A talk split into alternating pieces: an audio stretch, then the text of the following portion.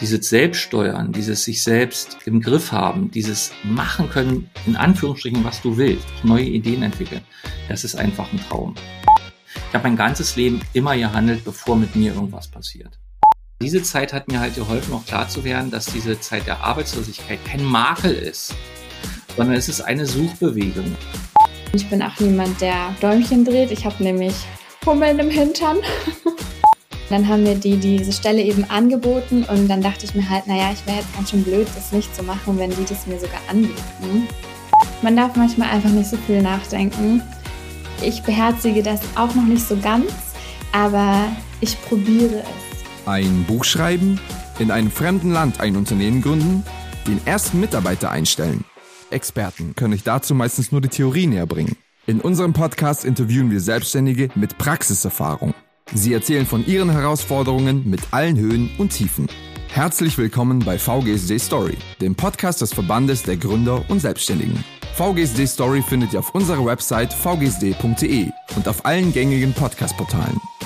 Hallo zusammen, willkommen zu einer ja, ganz speziellen Folge des VGSD Story Podcasts. Mein Kollege Lars und ich, wir haben uns zu Weihnachten was Besonderes für euch überlegt.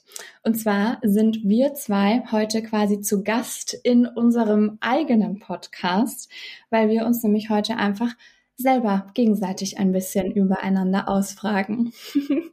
Hallo Lars.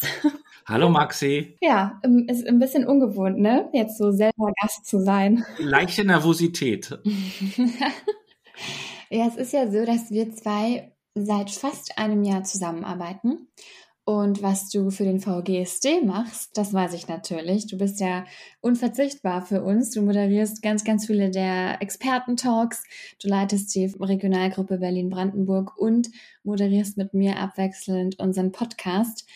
Aber was du so als Selbstständiger, als deinen eigentlichen Beruf machst, das äh, weiß ich tatsächlich gar nicht so genau. Aber das werde ich heute herausfinden. Das ist sehr gut. Ich mache das ja auch nebenberuflich, weil ich ja hauptberuflich ohne Bezahlung beim VGSD eigentlich Richtig. arbeite. Aber nein, natürlich, natürlich verdiene ich mein Geld und berichte dir da gerne drüber. Ich sehe ja unter den E-Mails, die du mir ähm, schickst, immer dein Impressum. Und da steht Mindfuck Coach, Beratung und Moderation. Ja. Genau. Also das ist so das Grobe, was du machst. Das ist das, was ich aktuell mache, das stimmt. Das mache ich seit, ähm, ja, seit, seit Anfang 2017. Okay, also bist du noch gar nicht so lange selbstständig? Nee, also ich bin, ähm, das kann man ja verraten, das kann man ja auch nachlesen, 55 Jahre alt und habe mich 2017 tatsächlich nach langem Ringen mit mir selbst, da können wir gerne drüber sprechen, ähm, selbstständig gemacht und war bis dato immer mein ganzes Leben fest angestellt. Also egal ob zu DDR-Zeiten oder dann zur Wende oder nach der Wende, war ich immer in fester Anstellung und habe mich dann entschlossen, ähm, ja nach vielen Überlegungen, nach vielem Arbeiten mit mir selbst, mit anderen, mich selbstständig zu machen. Genau. Okay, du hast dir viele Gedanken gemacht, bevor du dich selbstständig gemacht hast. Was waren so die größten Zweifel daran? Naja, wenn man, wenn man immer im Beruf ist, wenn man immer angestellt ist und ähm, eigentlich immer weiß, am Ende des Monats oder Mitte des Monats, je nachdem, wo man war, ob beim 15. oder am 30. oder 31. gezahlt wurde, ähm, kommt dein Geld aufs Konto, dann ist das ja eine vermeintliche Sicherheit und auch eine tatsächliche Sicherheit. Du weißt, was du für Geld bekommst, du kannst damit äh, arbeiten, du weißt, du kannst damit planen. Und äh, ich habe ja die letzten 14 Jahre im Vertrieb gearbeitet bei einem amerikanischen Unternehmen, NCR nannte sich das oder nennt sich das.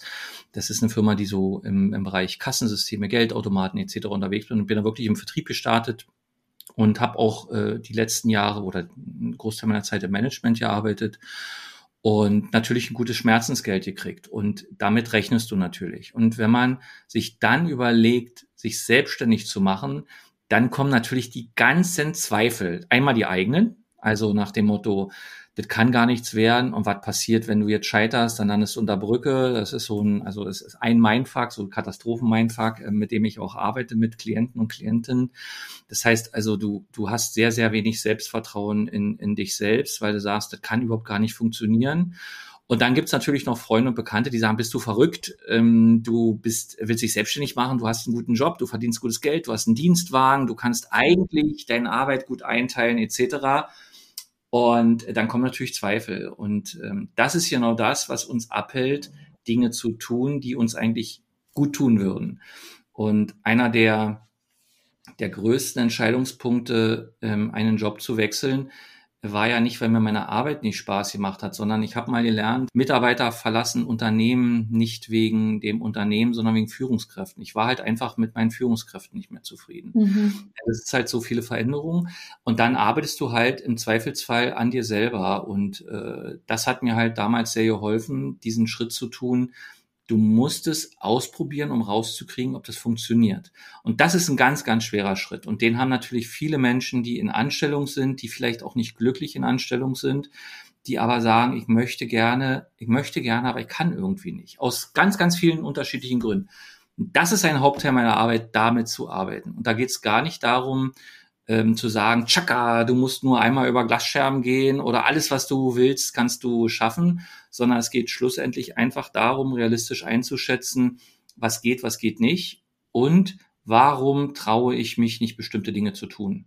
Und äh, ich kann nur einfach sagen, um sozusagen eigentlich eine Essenz vorwegzunehmen, wenn ich nicht eine Ausbildung gemacht hätte im Bereich Coaching und ganz speziell diesem Mindfuck-Coaching, hätte ich mich niemals selbstständig gemacht. Ich wäre nie über meinen eigenen Schatten gegangen heutzutage oder rückblickend kann ich sagen, es war eine der vielleicht die beste Entscheidung in meinem Leben und ich will auch nicht wieder zurück. Sehr schön, dass du es sagen kannst.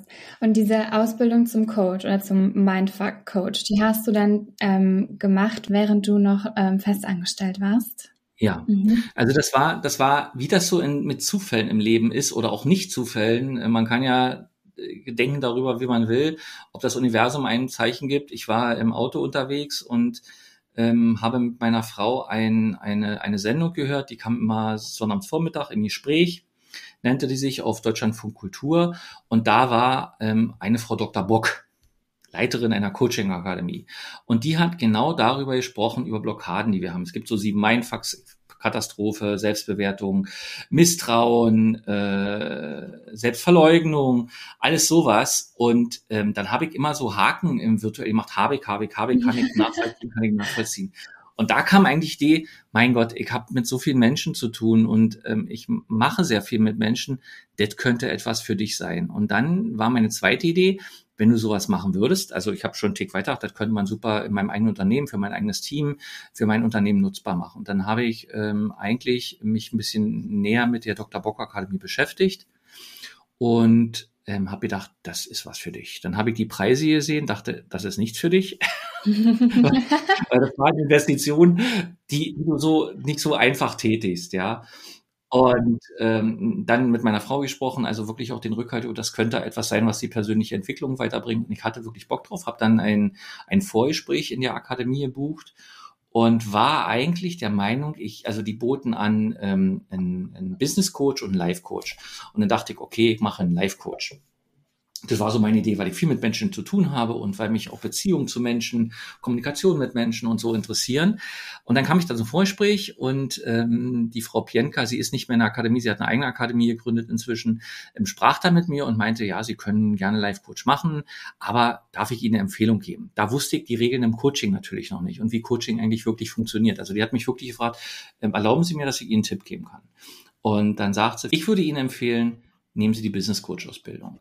Mit Ihrem Werdegang, da können wir ja gerne nochmal zu kommen, mit Ihrem beruflichen Werdegang haben Sie ganz, ganz viele unterschiedliche Stationen, Brüche im Leben durch die Wände etc. Und das prädestiniert Sie eigentlich wirklich auch das Thema Business und wie man sich weiterentwickelt, erfolgreich im Business ist, ähm, zu betreiben. Es sind auch Elemente vom Live-Coaching natürlich im Business-Coaching dabei und ähm, ich kann das frei entscheiden, aber Ihre Empfehlung wäre, Business Coach zu machen. Und dann habe ich halt 2015 war das, habe ich halt eine Business Coach Ausbildung angefangen, weil ich also entschieden, okay, ich höre mal auf Rat von anderen oder Vorschläge oder Impulse und habe dann eine Business Coach Ausbildung angefangen und habe gedacht, das ist super für mein Unternehmen. Das hilft dir und du kannst mit deinem Team super arbeiten. Hab dann versucht, äh, mit meinem Unternehmen zu sprechen, habe gesagt, hört mal zu, ähm, es sind so und so viele Tage, die brauche ich, äh, finanzieren müsst ihr mir das nicht, aber ähm, kann ich diese Tage frei? Weil ich mache natürlich in einer, in einer, also in so einem Unternehmen bisher, ähm, also guckt, also es gab keine Stempeluhr, man arbeitet mit vielen Stunden und so, so weiter und so fort und habe dann gedacht, okay, äh, das Unternehmen gibt mir da zumindest die Zeit, dass ich jetzt nicht Urlaub nehmen muss oder sowas. Das war immer so zwei Tage, drei Tage mhm. mal im Quartal. Also es ist gar nicht so viel. Ähm, dann kam halt zurück, nee, Weiterbildung ähm, ist zwar wichtig, aber sie unterstützen das jetzt nicht. Und Urlaub nehmen dürfte man für Weiterbildung eigentlich auch nicht, weil der ja dazu da ist, dass du dich erholst. Aber sie würden eine Ausnahme machen und würden mir erlauben, dass ich für diese Ausbildungstage, die ich brauche, Urlaub nehme. Und das ist so wie in einer Beziehung. Das bekam dann praktisch meine Sicht auf mein Unternehmen bekam Knacks, weil ich mir dachte, was? Mhm. Ich arbeite quasi rund um die Uhr. Man guckt nicht auf die Zeit. Gerade im Vertrieb ähm, gibt es eben eine Stempeluhr nicht, sondern du arbeitest so, wie notwendig ist und das ist eben auch mal am Wochenende, das in der Woche, die Reisezeiten werden nicht bezahlt etc. Und dann fing halt so ein Denken an, dachte ich, was mache ich denn jetzt damit? Gut, ich zahle das alles alleine. Ich trage das, also es kam auch so eine Trotzreaktion, ja. ne? das mache ich halt alleine, was mir wichtig war. Und dann habe ich das erste Jahr Coaching-Ausbildung gemacht zum Business Coach und habe gedacht, oh, danach machst du dich nebenberuflich selbstständig und probierst das mal aus und sowas. Und nach diesem Jahr war das so, dass ich dachte, ich bin nicht fertig. Also ich hatte zwar, man lernt ja dann ganz viele Methoden, man lernt, was Coaching überhaupt bedeutet, was es nicht bedeutet. Ich hatte den ersten Werkzeugkoffer mit ersten Sachen, die man anwenden kann, aber ich war, ich habe mich nicht, ich habe mich nicht fertig gefühlt. Und ähm, da das einigen bei uns in der Gruppe so ging, ähm, die inzwischen sehr gute Freunde geworden sind, das kommt ja noch dazu, dass ähm, Menschen in dein Leben treten, die du vorher nicht kanntest, die dann plötzlich also wichtige Bezugspersonen werden. Wir haben uns jedenfalls mit ein paar Leuten entschlossen, wir machen noch den Master Business Coach. Das ist ein weiteres Jahr Ausbildung. Und nach diesem Jahr waren wir waren wir eigentlich startklar. Ja, also es gab ja bei mir im, im, im Kurs dann Leute, die, die das nebenberuflich gemacht haben, Leute, die sich auch selbstständig machen wollten. Das wusste ich aber damals noch nicht. Aber meine Idee war immer, ähm, wenn du jetzt an meine Wand hier hingucken würdest, ähm, da steht, da gibt so, so ein Blatt, da ist so ein, so ein Coachinghaus aufgezeichnet, mhm. was ich machen will. Warte mal, ich drehe mal den Bildschirm, weil wir können uns ja sehen. Siehst ah, du da, siehst du da? Ja. Und ähm, dann haben wir halt gesagt, wir, wir wollen noch mehr, weil man, das ist dann wie so eine, ich will nicht sagen eine Sucht, aber wir hatten Bock auf noch mehr. Und ich bin ja eigentlich auf dieses Coaching überhaupt gekommen durch dieses Thema Blockaden im Kopf Mindfuck. Und die Mindfuck-Ausbildung, nochmal eine große Investition, zwei Jahre weitere Ausbildung. Und wir waren praktisch so gut zusammen, dass wir machen mit vier oder fünf Leute waren wir dann, wir machen weiter. Der Vorteil war, wir kannten uns alle schon, wir konnten miteinander arbeiten und dann habe ich noch weitere zwei Jahre angehangen. Und in diesem Zeitraum erwuchs dann die Idee, wie wäre das eigentlich, wenn du deinen Job hinschmeißt und machst was ganz Neues? Mhm. Und dann ging das natürlich los, das Karussell, ja, also immer angestellt. Ähm, du weißt immer, was auf dich zukommt. Das, was du am Monat überwiesen kriegst, ist dein Geld. Und was bedeutet überhaupt Selbstständigkeit? Und was braucht das? Wie komme ich überhaupt an Kunden und so weiter und so fort? Und mit den Themen habe ich halt gearbeitet. Also mit mir selbst und natürlich im Austausch mit denen, mit denen ich mein, äh, meine, meine Ausbildung gemacht habe, mit unseren Ausbilderinnen und Ausbildern. Und das hat mir halt dann schlussendlich, plus der Rückhalt in der Familie, hat mir den Impuls gegeben zu sagen, ich krieg's eben nur raus, was ich schon mal sagte, ich krieg's nur raus, wenn ich es ausprobiere. Mhm. Und dann kamen natürlich verschiedene Bedingungen in der Firma ähm, dazu, äh, Führungskräfte gingen weg, mein Führungskraft in England, kein Verständnis für Deutschland, für den deutschen Markt, alles so Sachen, äh, egal. Die Arbeit selber hat mir immer Spaß gemacht und auch nach wie vor habe ich mit diesen Themen immer noch zu tun, wie das im Leben so ist, wollte ich nicht, ist aber so. Und dann habe ich halt die Entscheidung getroffen, jetzt äh, spielst du das und ich verlasse das Unternehmen. Und dann ging das, ähm, dann ging das los und dann ging das im Endeffekt weiter damit, dass ich eigentlich praktisch ausgeschieden bin, mich am nächsten Tag selbstständig machen wollte, wie man so ist im Kopf. Ne? Und dann habe ich gedacht, du bist vielleicht noch ja nicht so richtig fertig. Ähm, dann habe ich gedacht, was ist jetzt eigentlich, wenn du dich mal äh, etwas arbeitslos meldest? Also das Thema Arbeitslosigkeit ist ja, das ist ja wie so ein rotes Tuch, weil das ist ja auch sozial verpönt. Das heißt also, ich habe mir gedacht, wenn du dich jetzt arbeitslos meldest, dann bist du am unteren Rand der Gesellschaft. Das war mein Bild im Kopf. Mhm. Dass das überhaupt nicht so ist. Ja, das, das war mir überhaupt nicht bewusst. Und dann habe ich gesagt, okay, du, du kannst ja ein paar Tage und du kannst dich ja jederzeit selbstständig machen, du kannst einen Businessplan machen, Gründungszuschuss, alles, was so dazugehört, ganz anderes Thema. Und dann kann ich dir sagen, dann habe ich halt gesagt, okay, du meldest dich arbeitslos. Dann meldet man sich ja online an und was weiß ich alles und dann kriegst du einen Termin und musst zum Arbeitsamt. Und mein Bild vom Arbeitsamt war, du kommst dahin und dann ziehst du eine Nummer Und dann sitzt du da und alle gucken von oben dich an und sagen, was für ein Loser. Mhm.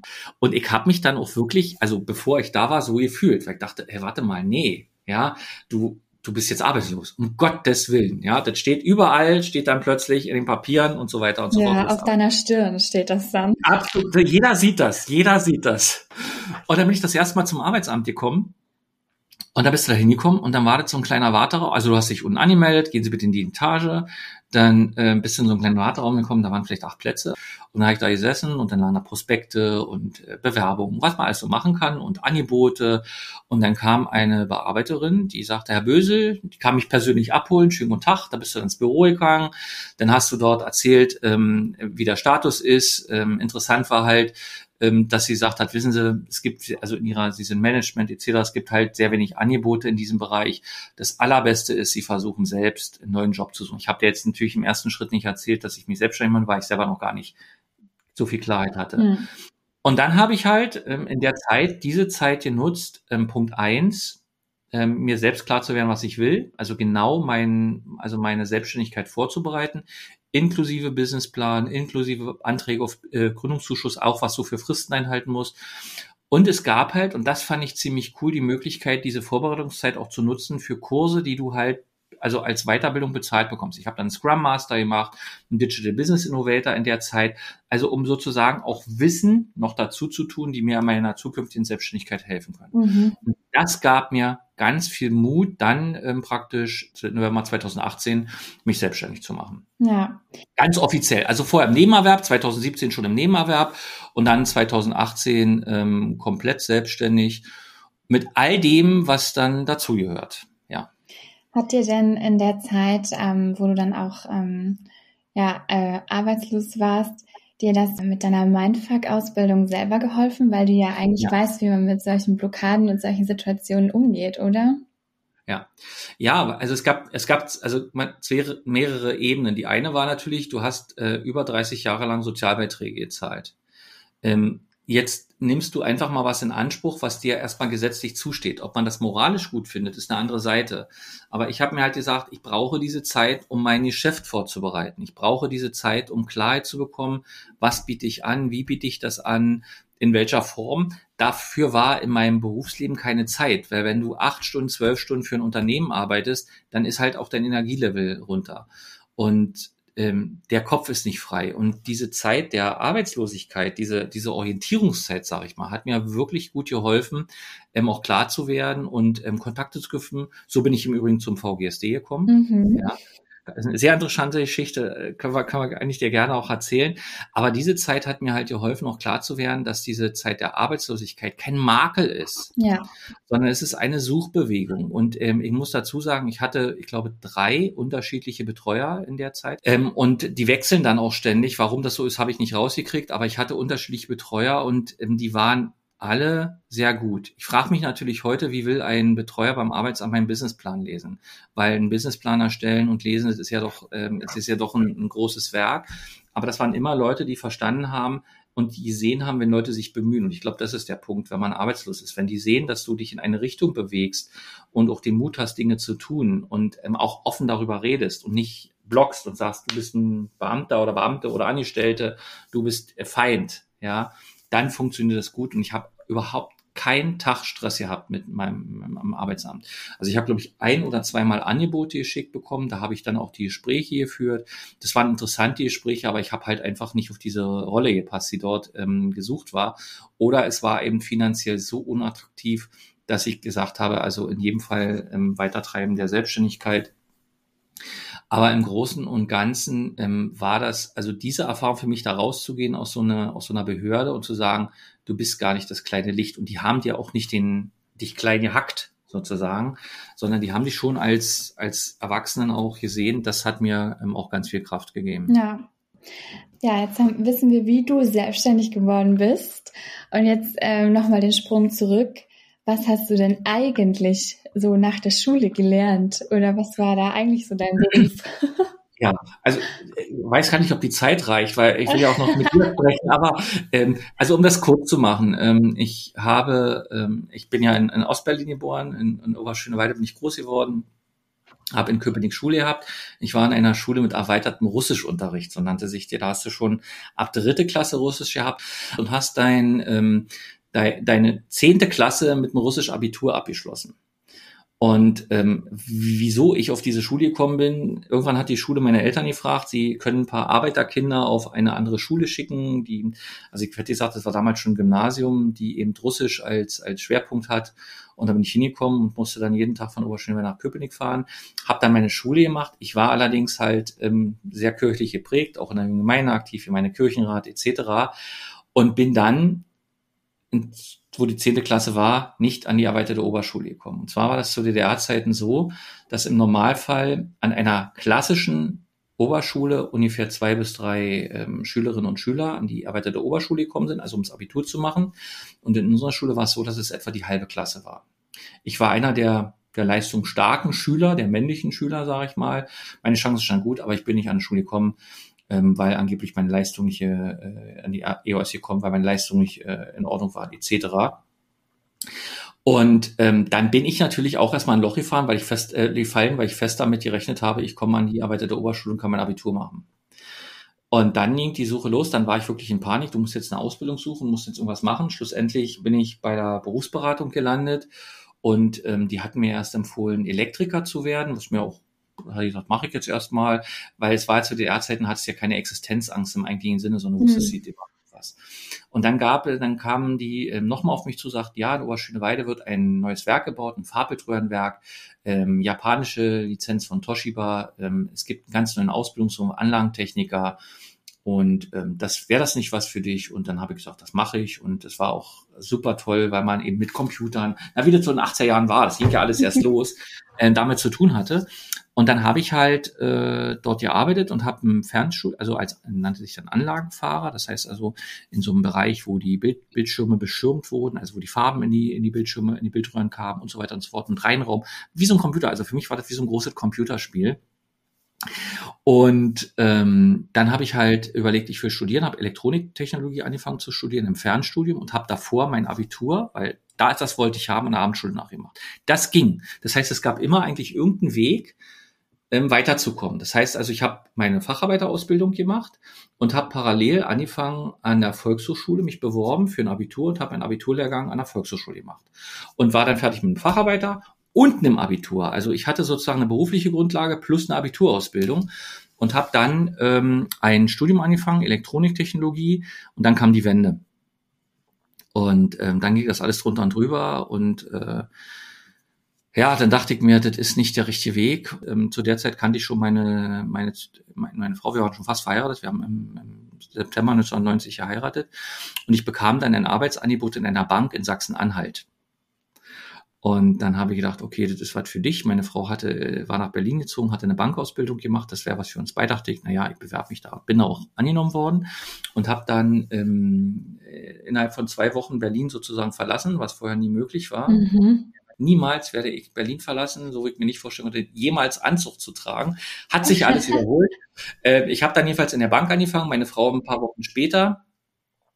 Und ähm, daraus ergaben sich dann zehn Jahre, ähm, zehn Jahre Bank ähm, im, in Sachsen-Anhalt. Ähm, unsere Tochter wurde geboren am 1. Januar 1990. Das heißt also, ähm, ich habe alle Brücken nach Berlin erstmal abge, abgebrochen und habe dann zehn Jahre Banker gemacht, inklusive einer Ausbildung zum Bankkaufmann, also alles, was dazu gehört. Mhm. Und ähm, das war dann also 1990 bis 2000 und dann ja, dann war irgendwie die Zeit, irgendwas anderes zu machen. Es war schon immer so, dass ich gedacht habe, es, es muss Veränderung geben. Und dann wollte ich zuerst in so einen Genossenschaftsverband gehen und dort eigentlich als, äh, ich sag mal, als Trainer und Berater arbeiten. Also es war schon immer so ein bisschen in mir, also auch schon in den 90er Jahren. Das hat sich dann zerworfen, weil irgendwie das Angebot nicht gestimmt hat. Und ähm, dann bin ich wirklich übers Internet an eine Unternehmensberatung gekommen und habe gedacht, da bewirbst du dich. Dann durfte ich das erste Mal nach Frankfurt fliegen. Oh.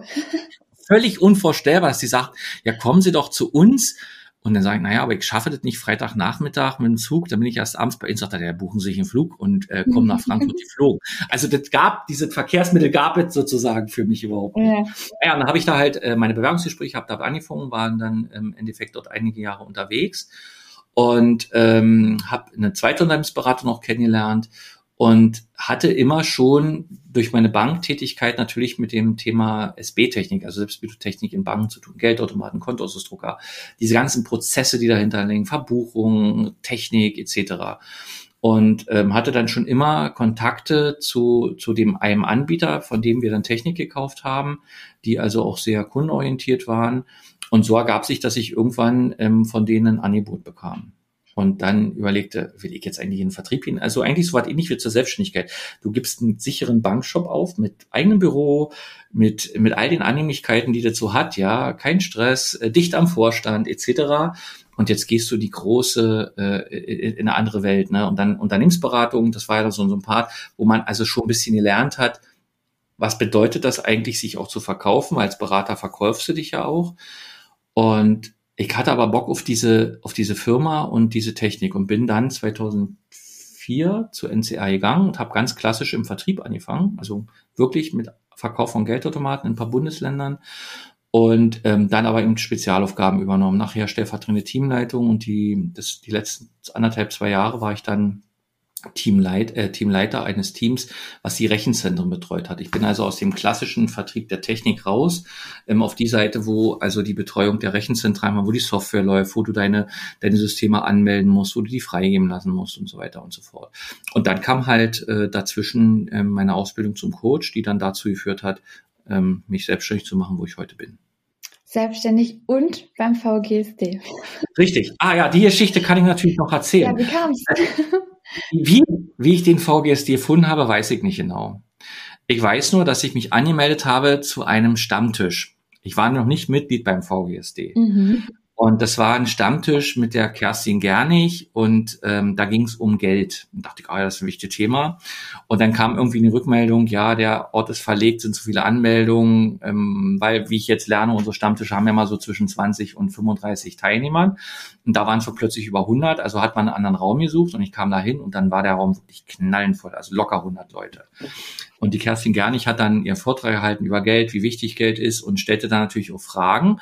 Und eine Frage war, Sie sind heute hier, wollen Sie mehr Geld verdienen, weniger Geld verdienen oder gleich viel Geld verdienen? Und ich habe natürlich gesagt, ich kam ja aus einer Festanstellung, mir würde ja erstmal schon reichen, wenn ich gleich viel Geld verdiene. Ja, also Umsatz und verdiene. Und äh, das habe ich dann gesagt und schon stand ich auf der Bühne und musste mich erklären. Weil im Normalfall ist ja, du willst mehr Geld verdienen. Aber ich habe dann halt, bei mir war das ja so, ich wäre froh oder ich war ja froh, wenn ich dieses Niveau halten könnte. Mhm. Und habe das auch erklärt. Und dann bin ich mit äh, der Elke und der Annette, das sind die beiden Sprecherinnen damals gewesen in, in unserer Gruppe, ins Gespräch gekommen und gesagt, ach super, und kannst du dir vorstellen, mal bei uns um den Impuls zu geben? Und schon war ich irgendwie in diesen positiven Fängen und habe dann einen Impuls gegeben zum, zum Thema die Firmen durch Emotionen Kunden gewinnen. Und so bin ich in die Gruppe reingewachsen. Und ähm, wir haben halt, ich habe dann halt fotografiert, weil ich also mich eigentlich auch als Fotograf selbstständig mache, weil ich mein ganzes Leben fotografiere, aber irgendwie keine Zeit dafür hatte und auch jetzt nicht habe leider. Dann, äh, dann bin ich da so in diese Gruppe reingewachsen und ähm, durch Corona kam halt das digitale Arbeiten auf und die Antje, die jetzt ja die, die Sprecherin auch mit mir ist im VGSD, ähm, haben wir dann angefangen, praktisch diese Meetings, die alle real nicht mehr möglich waren, virtuell zu machen. Stimmt, ich glaube, die, ihr wart die erste Gruppe, die damit angefangen genau, hat. Genau, genau, weil wir gesagt wir wollen irgendwas machen, wir wollen nicht, dass das zerfällt ähm, und haben dann halt die Stammtische virtuell angeboten. Und äh, die Annette und die Elke sind dann nächstes Jahr einfach aufgrund von vieler Arbeit und anderen Projekten ein Stück zurück. Und dann haben wir die Gruppe übernommen und ähm, ja, dieses Thema Moderation war halt etwas, was mich immer interessiert hat. Also da bin ich wirklich ähm, auf mich, äh, also selbst zum VGSD gegangen, sag, hört mal, ihr macht da so Moderation, ich würde das auch gerne mal machen. Dann habe ich als Co-Moderator angefangen. Jetzt moderiere ich halt die ein oder andere Veranstaltung. Und das Thema Podcast bra brachte halt der Andreas im vorigen Jahr, im Sommer, glaube ich, oder im Spätsommer zu mir, sagt, mhm. Lars, wir haben uns geplant Podcast, könntest du dir vorstellen, eigentlich da uns zu unterstützen, könntest du dir vorstellen, also einen Podcast zu machen. Und ich und Podcast war sozusagen wie Feuer und Wasser, ich hatte überhaupt keine Ahnung. Also habe ich gelesen und ich dachte, ey, das ist cool. Ähm, nun bin ich ja doch schon ein etwas extrovertierter Mensch und habe dann habe dann äh, im Endeffekt mich also mit wirklich einem Kurs gekauft, wie macht man Podcast, was, wie läuft das ab? Und dann sind wir im Dezember einfach gestartet. Also Try and Error. Und ähm, jetzt kann man ja, man kann, ich weiß nicht, woran man jetzt festmachen wollte, ob wir erfolgreich sind oder nicht erfolgreich sind. Entscheidend ist der Spaß. Richtig. Und dass wir doch eine treue Zuhörerschaft haben, die, äh, die doch immer diese Podcasts abrufen. Und was ich wirklich cool finde, ist, wir lernen halt interessante Menschen kennen. Ja, total. Das ist einfach so was Bereicherndes. Ja, also das, das kann ich dir erzählen.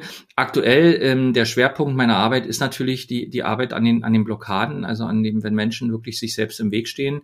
Aber es hat sich halt auch ein bisschen verlagert in die Richtung äh, Teamentwicklung, Führungskräfteentwicklung, weil genau da ein ganz großer Bedarf besteht und dadurch nun sehr große Erfahrung da auch habe, kann man die Erfahrung mit dem, was man gelernt hat, super gut verknüpfen. Und äh, mir macht das super Spaß. Und ich stelle mir immer die Frage, warum habe ich das nicht schon eher gemacht? Und natürlich kommen immer wieder die Zweifel. So, ja, jetzt geht, jetzt verlierst du mal ein Angebot, dann sagst du, ja, scheiße, ich taug denn doch nicht, ne, so, also Misstrauen sich selbst gegenüber oder Selbstbewertung, was weiß ich. Ähm, oder eben die Katastrophe, also das ist ja so mein stärkster Mindfuck, ich lande immer unter der Brücke. Das erzähle ich auch immer meiner Frau. Und die sagte mal, ich kann das schon mal gar nicht mehr hören, dass du immer noch Angst hast, dass du unter der Brücke landest. Aber dann sag mir doch mal, wie viele Sterne hat denn die Brücke, unter der du dann landest? Und damit ist das Thema auch wieder aufgelöst. Aber ich glaube, es ist wichtig, seine eigenen Ängste wahrzunehmen und zu gucken, wie kann ich da halt gegensteuern. Ja. Und ähm, ich kann nur sagen, mir macht es halt sehr viel Spaß und ähm, ein Punkt, der mir vielleicht ganz, ganz wichtig ist, ist, ähm, ich bin ja gestartet und hatte im Endeffekt kein, keine Kunden, weil bin ja sozusagen blank gestartet. Und was mir wirklich gut geholfen hat, war mein Netzwerk. Ich kann also allen immer nur empfehlen, ähm, das Netzwerk zu nutzen, was man hat und noch ein Netzwerk aufzubauen, weil man weiß nie, wo man sich beruflich wiederfindet. Und meine besten Kunden und Kunden, die kommen aus meiner frühen beruflichen Laufbahn, mit denen ich vor 10, 12, 15 Jahren gearbeitet habe, ähm, die gesagt haben, Mensch, der Böse, mit dem haben wir mal gut gearbeitet und ähm, jetzt macht er was ganz anderes. Das hört sich ja spannend an und dann rufen die anderen, wir entwickeln uns weiter, könntest du dir vorstellen, uns zu betreuen oder wir haben hier ein Thema und das ist ähm, ziemlich gut und jetzt geht's natürlich äh, weiter ähm, auch in ein Thema, dass man empfohlen wird und kennst du den und kannst dir das mal vorstellen. Ich habe bis heute und damit bin ich natürlich etwas atypisch überhaupt nie Werbung gemacht. Mhm. Das kann sich ändern, das ist auch so ein Punkt, wo man sagt, ja, jetzt muss ich jetzt das machen, dauernd kriegst du ja Mails in zwölf Schritten ähm, zu sieben Stellen oder acht Stellen umsetzen und kaufe mein Buch und beleg meinen Kurs und was weiß ich. Aber ähm, das kann durchaus sinnvoll sein. Bis jetzt war es bei mir nicht, aber es kann durchaus sein, dass ich dann doch auch mal mit Werbung anfangen muss. Momentan einfach nicht. Ja, das vielleicht so zu dem, was ich tue. Und ähm, jetzt ist es wirklich so so eine Mischung VGSD, weil ich mich da einfach und, und Arbeit, weil ich mich beim VGSD einfach wohlfühle. Ja. Tolle Leute, guck mal, wir sprechen miteinander. ähm, tolle Themen und auch Themen, die wichtig sind. Also gerade in dieser Corona-Zeit, ich weiß ja gar nicht, wie viel, wie viele Konferenzen, ähm, Telcos oder dann VGSD-Talks wir gemacht haben, um weiterzuhelfen. Und das wird dir auch wiedergegeben. Das ja. sind Leute, die habt uns so unterstützt, ihr habt uns so viel Hilfe gegeben. Ähm, das führte natürlich auch dazu, dass ich es also wirklich in RBB, das ist ja Rundfunk Berlin-Brandenburg, ins Fernsehen geschafft habe und ins ZDF und ähm, man auch im Endeffekt das, was wichtig ist für Selbstständige, auf den Punkt bringen kann. Und ich glaube nach wie vor, ähm, dass wir nicht richtig gesehen werden. Und ähm, es gibt ganz viel Unverständnis. Wenn ich mit Leuten spreche und erzähle, hey, du hast 2500 Euro jetzt für einen Workshop gekriegt oder so, ist ja irre. Dann sage ich, Leute, das ist Umsatz. Davon geht alles andere ab. Sozialkosten, Altersvorsorge, ähm, wenn du dich arbeitslos versicherst, das auch noch. Es gehen Steuern ab. Das ist nicht das, was du hast. Und ähm, das ist auch etwas, was, was, was unbedingt vermittelt werden muss. Auf der anderen Seite, dieses Selbststeuern, dieses sich selbst im Griff haben, dieses machen können, in Anführungsstrichen, was du willst, auch neue Ideen entwickeln, das ist einfach ein Traum. Das will ich nicht wieder missen. Das ist anstrengend, weil manchmal hat man auch wenig Energie, aber ähm, ich bin damit sehr zufrieden und hoffe, dass es die nächsten Jahre auch noch so weitergeht. Und ich will das Corona-Thema gar nicht anschneiden, weil wir haben das ja in jedem Podcast, deshalb vielleicht können wir das heute einfach ausklammern. Ja, gerne. Ja. Aber äh, äh, man weiß das nicht, wie sich das entwickelt und äh, Nichtsdestotrotz ist das aber Aufgabe von Unternehmern, vorauszuschauen und einfach zu gucken, wo platziere ich mich, wenn Dinge sich verändern. Ja. Und das würde ich genauso wieder machen. Ich habe mein ganzes Leben immer gehandelt, bevor mit mir irgendwas passiert. Und wenn ich jetzt feststellen würde, meine Selbstständigkeit droht zu scheitern, auch das ist ja möglich, weil man plötzlich keine Aufträge mehr kriegt, aus welchen Gründen auch immer, nicht mehr gut genug ist, äh, die Preise nicht mehr hinhauen, was auch immer passieren kann, dann würde ich mich anders orientieren, in jedem Fall. Ja, das vielleicht zu mir. Ja, ja, nee, ich, ähm, also gerade so, der VGSD lebt ja von Leuten ja. wie dir. Also der Andreas, unser Vorstand, sagt das ja auch immer, ähm, wir haben die besten Mitglieder und das äh, da hat er auch einfach recht, weil ich merke das ja selber immer, wenn ich hier im Podcast mit Leuten spreche, das sind einfach so äh, faszinierende und inspirierende Leute. Ja. Ja, was, was mir wirklich auch gut gefällt, ist ja, dass wir alle so auch Brüche im Leben hatten. Ne? Also für mhm. mich war das halt DDR, dann die Wende, ähm, dann eben auch in einer kapitalistischen Welt sich überhaupt ähm, erstmal zurechtzufinden, weil wir völlig anders sozialisiert sind. Und vielleicht darf ich das zum Schluss noch sagen. Ich finde das als einen großen Vorteil, in zwei Gesellschaftssystemen gelebt zu haben oder zu leben jetzt. Also mhm. Also noch, ich ja, man weiß ja nicht, aber ähm, weil du, weil du, weil du vergleichen kannst und weil du natürlich, und ich war ja nun schon doch über 20, als die Wende kam, ähm, man also alles bewusst mitbekommen hat und äh, sagen kann, wie habe ich mich eigentlich damals gefühlt? Ja, und wie fühle ich mich heute? Und ähm, natürlich war das eine, eine andere Zeit, aber wir haben halt Dinge auch nicht so, so, so, also ich wollte, ich wollte immer einen besseren Sozialismus ich wollte nicht den Kapitalismus. Als dann die Wende kam, war das halt so. Aber dass man eben versucht hat, aus dem, was man hat, auch das Beste zu machen. Und ich wehre mich immer dagegen, wenn, wenn, wenn mir Leute erzählen, wir war, waren nur unterdrückt. Wir waren glücklich. Wir sind halt nur an der Ostsee gefahren mit Kumpels und mhm. haben gezeltet. Aber glaub mir, wir haben genauso wahrscheinlich genauso viel Spaß gehabt und ähm, und, äh, und und tolle Zeiten als ähm, wenn ich jetzt im Westen gelebt hätte. Klar konnte ich nicht überall reisen, klar war es alles politisch motiviert, aber wir haben uns halt unsere Freiräume gesucht, ja. Und ähm, ich will gar nicht verheimlichen, dass natürlich viele Leute gelitten haben. Also auch ich bin verhaftet worden, das ist eine andere Geschichte für einen anderen Podcast. Das müssen wir heute nicht machen, weil sonst kommst du nicht mehr dran. Aber wir haben halt aus dem das Beste gemacht und, äh, und, und uns auch nicht, äh, ich sag mal, in eine Ecke, also sozusagen so ganz klein machen lassen. Und jetzt ist es ja auch wieder so eine Situation, wo du dich immer neu erfinden musst. Du weißt nicht, wie sich Geschäfte entwickeln. Der, der Druck ist sehr groß. Ähm, wir können uns lange unterhalten über neue ähm, Arbeitssysteme. Wie muss Arbeit zukünftig funktionieren? Das ist ein ganz, ganz weites Feld, wo ich glaube, dass der VGSD auch dran ist und ähm, wir ja auch sehen, dass momentan da ganz viel passiert, dass eben diese klassische Arbeit immer noch da ist, also dieses Command and Control, aber dass eben doch viel Bewegung da ist und ich habe die große Hoffnung, dass das besser wird. Ja, ja, das wäre sehr wünschenswert, ja. Ja, äh, ich würde sagen, jetzt haben wir schon über 30 Minuten weg. Ähm, äh, wir schneiden ja nicht viel, außer die Ams raus oder sowas. Aber vielleicht switchen wir dann einfach mal zu dir, damit nicht nur ich rede, auch wenn du dein, dein Leben ja noch, noch, äh, du bist ja deutlich jünger als ich, da ich frag dich ja gleich, wie, da, wie alt du bist. Ich bin da sehr indiskret.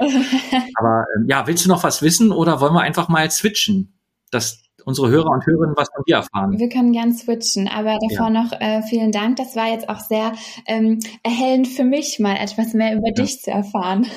ja, es gibt noch viel zu erzählen, aber ich, ich finde immer, äh, es ist schön, wenn man auf sein Leben zurückgucken kann und nicht sagen kann, es war alles schlecht. Und ich habe, vielleicht darf ich das ein noch sagen, ich hatte jetzt einen Kundenworkshop, der hat mich mit einem, äh, mit dem, äh, jetzt komme ich, ich und Namen ist immer schwierig, also der hat das Buch geschrieben, Das Kaffee am Rande der Welt. Und der bietet Kurse an, da gibt's so die, the, äh, the Big Five for Life. Die haben davon gesprochen, stell dir mal vor, du lebst dein Leben und am Ende deines Lebens ähm, ist, wird dein Leben zu einem Museum. Mhm. Und die Räume werden halt im Laufe deines Lebens gefüllt. Und ähm, stell dir vor, du bist der eigene Führer oder die eigene Führerin durch dein Museum. Ja. Wie, wie sehen die Räume aus? Äh, wie viel Leid hast du erfahren? Wann hast du, wie viel, wie viel schlechte Jobs hast du eigentlich gemacht, wo du dich wohlgefühlt hast, aber du hast das Geld gebraucht? Und ähm, schlussendlich ging es darum, sein Leben selber zu steuern. Und ich glaube, da ist was dran. Das hat mich also sehr ähm, nachdenklich auch gemacht zu sagen, ja, wie würde mein Museum eigentlich aussehen? Und wo sind Situationen, wo du wirklich ähm, wo du anders entschieden hast. Und ich glaube, das ist ganz wichtig, sich immer mal wieder zu reflektieren, was bin ich bereit auch zu zahlen, weil unser Leben ist endlich, egal ob man an Gott glaubt oder nicht. Das, was wir wissen, ist der Teil, den wir hier auf der Erde haben. Und ähm, ich glaube, das ist ganz wichtig, immer mal wieder zu reflektieren, wo stehe ich eigentlich und wo gar nicht, wo möchte ich hin, aber was macht mich glücklich ja. und mit wem will ich zusammenarbeiten. Und ich hätte meinen Job nicht gewechselt, wenn jetzt im Endeffekt mein Unternehmen damals mir nicht irgendwie die Seele, wenn man dazu sagen darf, angegriffen hätte. Ja. Und äh, das ist, glaube ich, ganz wichtig. Und äh, dieses Bild mit dem Museum, das finde ich wirklich ziemlich gut. Ja. Zu sagen, wie sehen denn die Räume aus, die Leben hat. Und damit switche ich jetzt mal zu dir, weil deine Räume sind ja noch, du hast ja noch nicht ganz so viele Räume wie ich. Ja, das stimmt. Im Vergleich zu dir kann ich da jetzt. Ja, äh, aber das ist ja egal. Das, das hat überhaupt nichts zu sagen. Ähm, dir fällt natürlich der Wechsel schwer, aber im Endeffekt, was weiß ich von dir? Ich weiß, dass du Maxi heißt, dass du studierst und äh, du bist gerade in Norwegen, weil du dein Master dort oben machst. Ist das richtig? Äh, nee, gar nicht. Bachelor, Bachelor genau. Siehst du, schon geht's los. Das ist eigentlich das, was ich von dir weiß. Ja. Mhm. Und äh, ja, vielleicht erzählst du ein bisschen was von dir. Also mich würde natürlich interessieren, wo stehst du gerade? Was machst du? Wie, wie, was studierst du vor allen Dingen? Warum bist du jetzt in Norwegen, mhm. weit weg, ähm, schon fast kalt? Und natürlich auch, ähm, ja, wie bist du eigentlich zum VGSD gekommen? okay, dann fange ich mal an mit, ähm, warum ausgerechnet Politikwissenschaft? Ähm, also ich wusste, das ist nämlich das, was ich studiere, genau. Ja. Ähm, also nach der Schule wusste ich überhaupt nicht, was ich äh, machen soll. Ähm, ich habe mich, habe mir überlegt, in der Oberstufe ähm, wäre ich gern Innenarchitektin geworden, weil ich mich für Einrichtungen und so interessiere, aber ähm, ja, Architektur heißt ja auch, man muss äh, in Mathe sollte man äh, was können und Mathe war immer mein schlechtestes Fach in der Schule. Und als ich dann mit dem Abitur fertig geworden bin, im Sommer 2016, ähm, war schon klar, dass ich ähm, Anfang 2017 ins Ausland gehe für ein halbes Jahr. Und ich habe quasi für die Überbrückungszeit wollte ich irgendwie äh, was machen. Weil ich mhm. wollte nicht nur zu Hause rumsitzen, das äh, hätten meine Eltern auch gesagt, hier, nee, äh, Kind, du musst was machen. Und ich bin auch niemand, der äh, Däumchen dreht. Ich habe nämlich Hummeln im Hintern. Und ähm, dann habe ich äh, Praktikum beim Radio gemacht. Und ähm, ja, das hat mir richtig gut äh, gefallen, hat mir richtig Spaß gemacht. Und ähm, dann bin ich da sozusagen hängen geblieben. Ich bin dann nach meinem Praktikum beim Radio eben ins Ausland, so wie das auch geplant gewesen war. Und die vom Radio meinten aber, wenn ich aus dem Ausland wieder zurückkomme, dann äh, würden sie mich gerne wiederhaben. Und dann haben sie mir eine Volontariatsstelle angeboten. Ah. Und äh, das habe ich dann gemacht, zwei Jahre Volontariat beim Radio. Und während meiner Zeit beim Radio habe ich gemerkt, ähm, ich finde vor allem Nachrichten sehr spannend, also das politische Geschehen, wenn man das so mit der Berichterstattung begleiten darf, das ähm, fand ich irgendwie total spannend. Also was andere Leute vielleicht langweilig finden, so, oh, was bespricht der Bundestag heute? Ich fand das immer total cool. Und ähm, ja, deswegen dachte ich mir dann, vielleicht wäre Politikwissenschaften was, damit man da ein bisschen die Prozesse im Hintergrund besser versteht. Ja. Spannend. Das heißt, äh, warte mal, als du da angefangen hast, ist jetzt, also hat man da schon den Wunsch, in die Politik zu gehen? Willst du Politikerin werden? Nein, tatsächlich nicht. Also das werde ich oft gefragt und ich sage dann immer so, ja klar, ich werde Bundeskanzlerin. Ja, klar. Aber nee, ich bin tatsächlich lieber so in der beobachtenden Rolle ich bin, vielleicht das ist auch was, was uns zwei vielleicht unterscheidet. Ich bin vielleicht eher mehr introvertiert, deswegen habe ich da gar kein Problem, einfach so in der zweiten Reihe so alles zu beobachten. Bist du zufrieden mit deinem Studium bisher? Ähm, ja, also mittlerweile schon, macht mir sehr viel Spaß. Aber ich muss sagen, ähm, die, so der erste Monat im ersten Semester, das war schlimm und da habe ich auch kurz überlegt, wow, also möchte ich das jetzt drei Jahre machen. Aber das war gar nicht so sehr ähm, der Inhalt des Studiums, sondern für mich war das einfach richtig, richtig komisch. Nach zwei Jahren Volontariat beim Radio, wo ich ja auch äh, in Schichten gearbeitet habe, also ich hatte Frühschicht, Spätschicht, feste Tagesrhythmen. Äh, danach war das ganz komisch und schwierig in dieses laissez-faire Studentenleben einzutauchen. Ja. Also ich habe das, ich mag das tatsächlich, wenn ich einen festen Tagesrhythmus habe. Und deswegen war das für mich am Anfang ganz schwierig. So, ja, ich habe da mal eine Vorlesung und hier mal einen Kurs. Das, ähm, ja, daran musste ich mich erst gewöhnen. Aber das habe ich mittlerweile. Das kann ich gut verstehen. Als, als ich dann selbstständig war, ging das auch so, du musst jetzt früh aufstehen, du musst, äh, du musst, äh, du musst telefonieren. Also man war in so einem Rhythmus drin, der plötzlich nicht mehr da ist. Das ist eine, eine ganz, ganz große Umstellung, die auch eine große Belastung sein kann. Da hast du völlig recht. Es ist interessant, dass dir das auch so geht. Ja. Man, dass man, dass wir eigentlich so geprägt sind in Rhythmen oder in, in einem festen Korsett eigentlich mhm. zu arbeiten. Und dass uns das dann, und sogar dir schon beim Schwimmen sehr schwer fällt, wenn man plötzlich diese, diese, diesen Rahmen nicht mehr hat und da sitzt, ich muss jetzt eigentlich, warte mal, ich muss doch jetzt, ich kann doch jetzt hier nicht einfach sitzen im Buch lesen oder so. Ne? Ja. Ne? Oder mich mit Freunden treffen zum Kaffee oder so. Ja. Das verstehe ich, ja, das verstehe ich. Und wie bist, also wie, also dieses Volontariat, hätte das jetzt für dich auch in einer Festanstellung enden können? Äh, ja, also es war so, sie, ähm, sie hätten mich übernommen aber ähm, für mich war klar, ich ähm, möchte noch studieren.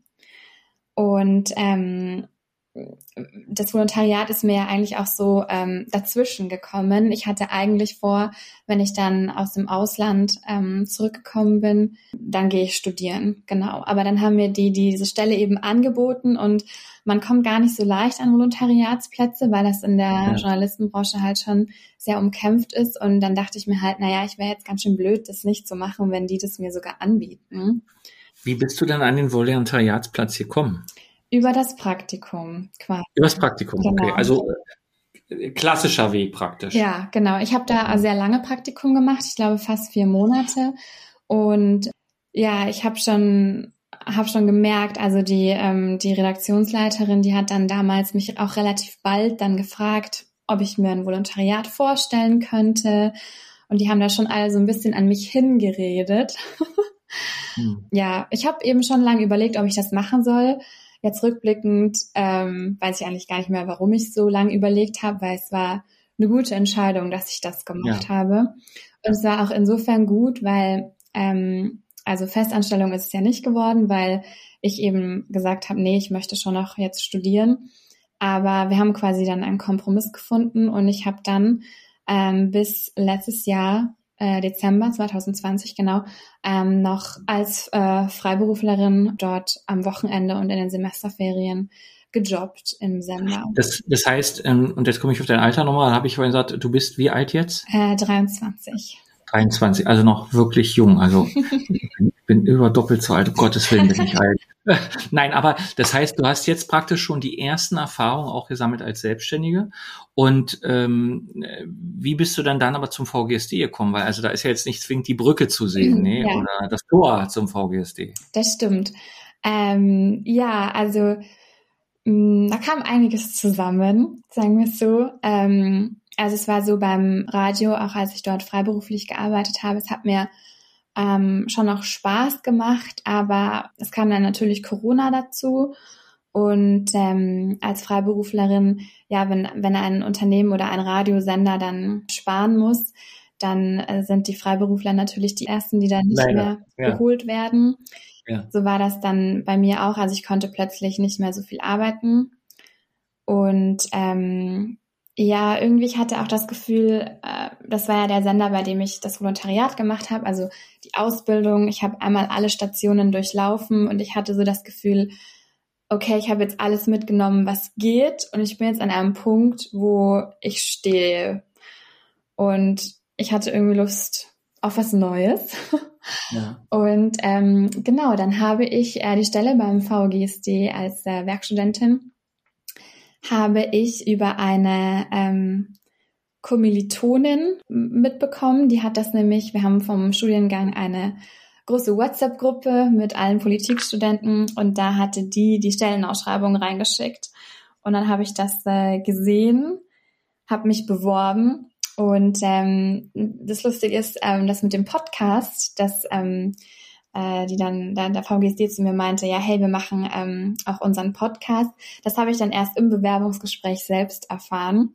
Äh, ja. Weil in der Stellenausschreibung, das war eher so, hey, wir suchen jemanden, der äh, Spaß am Organisieren, Kommunizieren, am Texten hat. Da war vom Podcast noch gar nicht die Rede. Ja, das stimmt.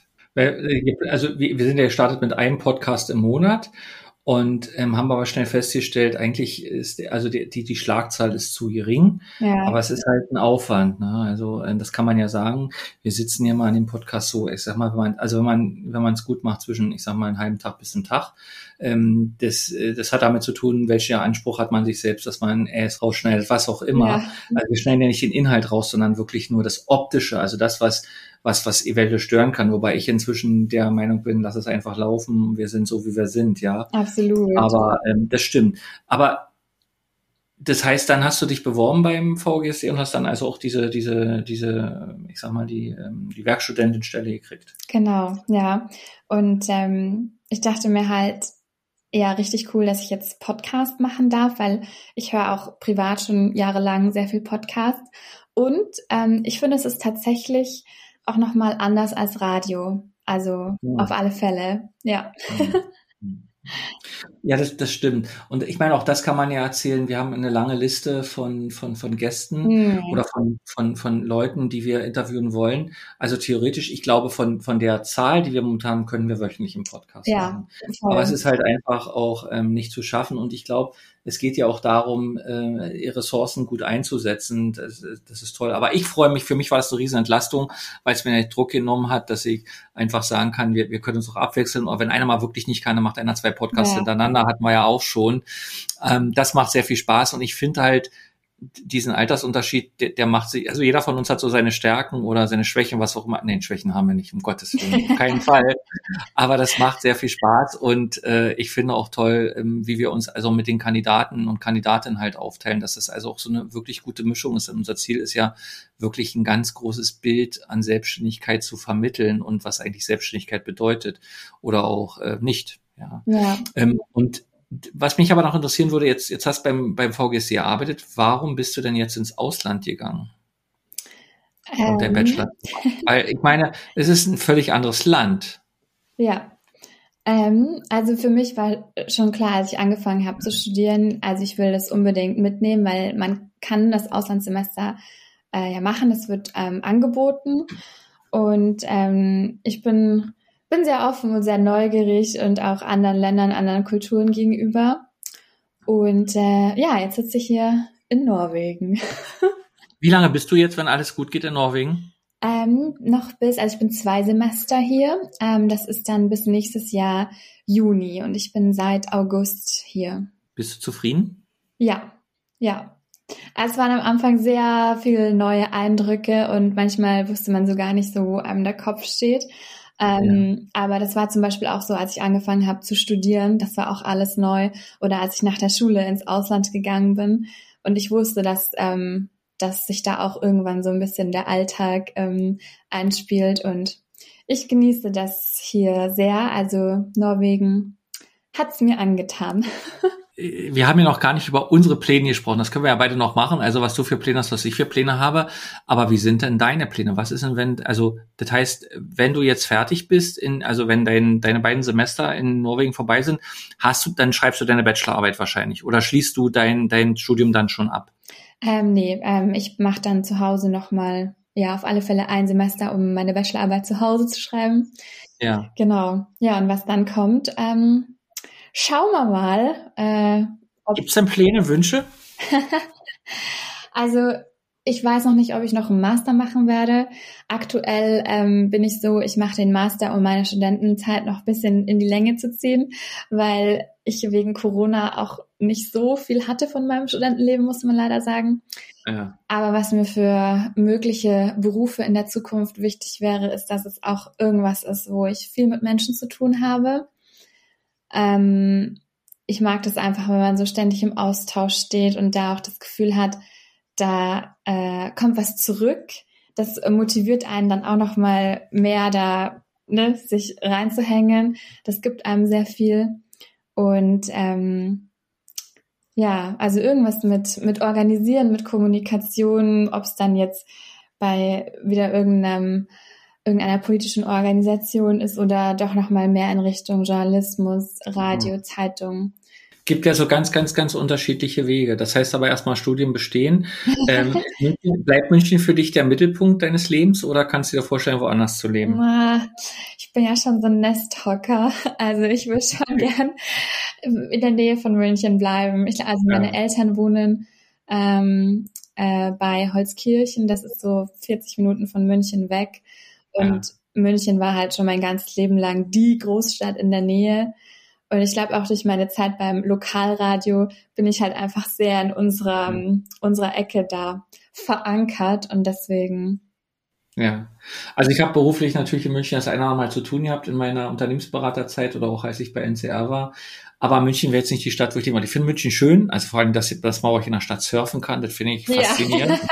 Ja. Konnte ich mir nie vorstellen. Aber ähm, ich, ich bin ja nun ein echter Berliner. Ich habe ja aber etliche Jahre durch meine beruflichen ähm, Laufbahn nicht in Berlin gewohnt, aber bin jetzt ja wieder zurück in Berlin. Und ähm, ich kann das gut verstehen, dass man in seiner Heimat irgendwo verortet ist. Man kann immer Sachen finden, die nicht gut sind. Aber ähm, ja, ich kann, kann das verstehen. Und äh, heute ist ja, das ist ja das Schöne, wir sind ja, auch wenn wir in einer Stadt leben oder in einem Dorf leben oder einem Ort leben, nicht zwingend an den Ort gebunden, um zu arbeiten. Also glücklicherweise gibt es ja ganz viele Möglichkeiten, was man. Ich meine, du sitzt jetzt in Norwegen, ne? Kein Mensch, der, wenn wir das nicht erzählen, würde das wissen, ja, dass bei dir schönes Wetter ist und hier Berlin schlechtes Wetter. Ja, aber ähm, ähm, das heißt, ich weiß, was ich interessant finde, ist ja, du hast ja auch dein, dein, ich sag mal, deine Podcast-Tätigkeit beim VGSD jetzt nicht aufgegeben, als du nach Norwegen gegangen bist. Ähm, das wäre ja auch möglich gewesen, aber irgendwie äh, knappst du dir die Zeit ja dafür auch noch ab, ja. Ja, dann bin ich auch sehr dankbar, dass ähm, der VGSD da so äh, flexibel ist. Ähm, ja. Und ähm, die auch gesagt haben, ja klar, solange ich Internet habe, funktioniert es mit dem Podcast ja weiterhin und das ist natürlich auch schon ein Vertrauen, äh, das mir da entgegengebracht Klar. wird, dass, äh, äh, dass auch über die Entfernung hinweg, dass sie mir da vertrauen, dass das funktioniert. Und es funktioniert ja auch ständig gut, weil man hört es ja auch nicht, man merkt es ja auch nicht. Ja? ja. Und das, das ist schon toll, dass das so ähm, funktioniert. Ja, also äh, ich hoffe, dass wir noch viele Podcast-Folgen ja machen können. Was, was meine beruflichen Pläne betrifft, ist natürlich, wenn man jetzt, also bin ja nun seit, seit, seit 2017 selbstständig, dass man an einen Punkt kommt, wo man sich überlegt, zu wachsen. Ähm, das heißt also, reicht dir eigentlich die, äh, die Arbeit, die du machst, noch aus oder ähm, hast du eigentlich auch Lust, größer zu werden? Mhm. Die Lust ist momentan sehr groß. Weil da hängen viele Rahmenbedingungen dran, aber man experimentiert halt jetzt mit Partnern, mit Kollegen, Kolleginnen, mit denen man arbeitet.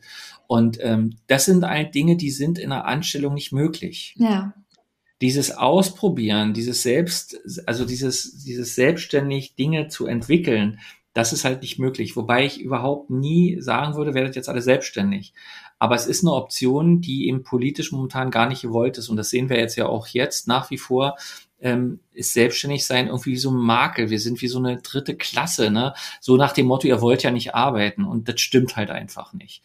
Und ich persönlich glaube, und das merkst du ja auch selber jetzt auch, wie, wie du agierst, dass man eben, wenn man selbst Entscheidungen treffen kann, selbst in deinem Studium triffst du ja noch Entscheidungen, wir sitzen heute hier, machen einen Podcast oder du machst das und jenes, dass man viel freier ist und eigentlich genau das, was man kann, auch umsetzen kann. Das ist ja das Verrückte. Ich frage mich ja immer wieder, da gehen Leute in Firmen, die haben Vereine, die sind ehrenamtlich aktiv und die gehen in eine Firma und die geben das alles irgendwie an der Tür zum Eingang oder an der Betriebssache, geben die das ab und sind dann in einem Korsett. Und ich habe auch manchmal das Gefühl, ich weiß nicht, wie du das jetzt natürlich bei dem Studium lebst, du hast ja noch nicht so viel berufliche Erfahrung, aber dass man dass man auch in so einer Blase ist. Ich sehe natürlich jetzt Unternehmen, die da Dinge versuchen, aber ich kenne eben auch mindestens mehr und doppelt so viel Unternehmen, wo alles noch traditionell ist. Ja. Und ich sage, Leute, wie wollen wir eigentlich als mhm. Deutschland auch zukünftig bestehen, wenn wir es nicht lernen, einfach andere Arbeitskulturen zu schaffen? Was überhaupt nicht heißt, dass es Leute gibt, die, ähm, die ihre Aufgabe haben wollen, die den super gut machen. Also das, das gibt da nicht das eine oder das andere. Ja. ja. Und ähm, ja, und ich frage mich auch manchmal, wenn ich jetzt noch jünger wäre, würde ich nochmal studieren. Aber im Endeffekt sage ich mir, ich habe fast fünf Jahre nochmal studiert. Zwar nebenberuflich, ja, aber es ist schon anstrengend. Und das ist auch so etwas, ich meine, dir fällt das Lernen vielleicht noch vielleicht, aber je älter man wird, desto schwerer fällt dir halt das Lernen. Was nicht heißt, dass es nicht geht. Ja, aber ähm, ich kenne tatsächlich auch Leute, die mit mir studieren, die ähm, ja das dann so sagen, ja, sie müssen in ihrer Studentenzeit jetzt äh, alles mitnehmen und alles ausprobieren, weil ähm, wenn sie ihren Master oder ja, wenn sie dann fertig sind, dann sitzen sie den Rest ihres Lebens nur noch im Büro vorm PC. Und ja. ich denke mir dann so, nein, so muss es nicht laufen. Nee. Nee. Und ich meine, wir sind ja wirklich Sklave unserer Technik, ja. Also äh, ich meine, es gab ja auch die, also eine, so eine richtige Panne hatten wir ja noch nicht, aber wir hatten einmal eine Aufzeichnung, entsinne ich mich, wo ich plötzlich die, die Tracks nicht runterladen konnte. Ne? Wir, ja, wir da hast du mich angerufen, ich erinnere mich. Dann gab es irgendeinen Fehler und glücklicherweise gab es aber irgendwie ein Backup, was wir nutzen können. Also das sind so die Horrorsachen, sag ich mal, ja. Und ähm, aber ansonsten, ich glaube, und das ist der Unterschied, wir machen, es ist ja ein Podcast, der, der also nicht irgendwie professionell ist, wir machen keine Werbung für irgendwas, außer für, für unseren eigenen äh, Verband beziehungsweise Verein. Ähm, aber es ist schön eben auch an seinen Fehlern äh, ja zu, zu lernen oder wenn irgendwas schief geht. Und ich glaube, ähm, das macht uns auch aus, diese, diese Natürlichkeit. Ja. Und ich glaube, wir haben noch viele Gäste vor uns und hoffentlich können wir noch lange, lange, lange Zeit Podcast machen, ja. Ich, also ich hätte nichts dagegen. Ich auch nicht. Ich auch nicht. Müssen wir noch irgendwas unseren Zuhörerinnen und Zuhörern mitgeben? Gibt es noch eine, den Tipp des Tages sozusagen? Den Tipp des Tages. Also ich würde sagen, das ist so, ähm, wenn ich mal kurz auf Bayerisch was sagen darf. Ja. Es gibt bei uns das so ein Sprichwort, scheiß da nix, dann feit da nix. Also so im Prinzip, trau dich, sonst bereust du es. Man darf manchmal einfach nicht so viel nachdenken. Ich beherzige das auch noch nicht so ganz. Ich mache mir auch manchmal immer noch sehr viele Gedanken, aber ich probiere es, da nicht zu verkopft dran zu gehen und sich einfach mal was zu trauen. Ja. Ja, also so einen richtigen Tipp des Tages habe ich nicht. Also ein ganz wichtiges, pflegt eure Netzwerke. Man weiß nie, was man in seinem Leben noch braucht. Und sei es zum Geburtstag zu gratulieren oder sowas. Und ähm, hört auf euch selbst, das ist, das ist wichtig aus meiner Sicht. Ja. Ja, cool. So, du darfst jetzt Schlusswort machen, ja? Etwas länger geworden, der Podcast, aber egal. ja. Eine Weihnachtsfolge. Ja, eine Weihnachtsfolge. Kann man sich gut beim Plätzchenbacken anhören. Genau. Dann würde ich sagen, habt eine schöne Vorweihnachtszeit und lasst es euch gut gehen. Und äh, ja, ich fand, das war ein, ein sehr schönes Podcast, ja, mit dir und mit allen Gästen, mit euch, mit den Hörern. Ja, danke. Äh, danke natürlich auch an euch, dass ihr uns überhaupt zuhört. Weil es gibt ja nun viele Podcasts inzwischen. Ja. Und, ähm, ja, viele Bücher geschrieben euch von jedem und so weiter und so fort. Aber ähm, ihr, ihr hört sicherlich, uns macht es Spaß und ähm, ich danke dir auch ganz herzlich, dass, du, dass, dass wir so ein gutes Team sind. Auch das darf man ja mal sagen. Ja, das ist wirklich sehr angenehm, sehr unkompliziert ja. mit dir. Ja, dann Schluss. Ja, Schluss. Fröhliche Weihnachten. guten Rutsch. Wir hören uns im neuen Jahr wieder. Ja. Macht es gut. VGSD Story findet ihr auf unserer Website vgsd.de und auf allen gängigen Podcast-Portalen.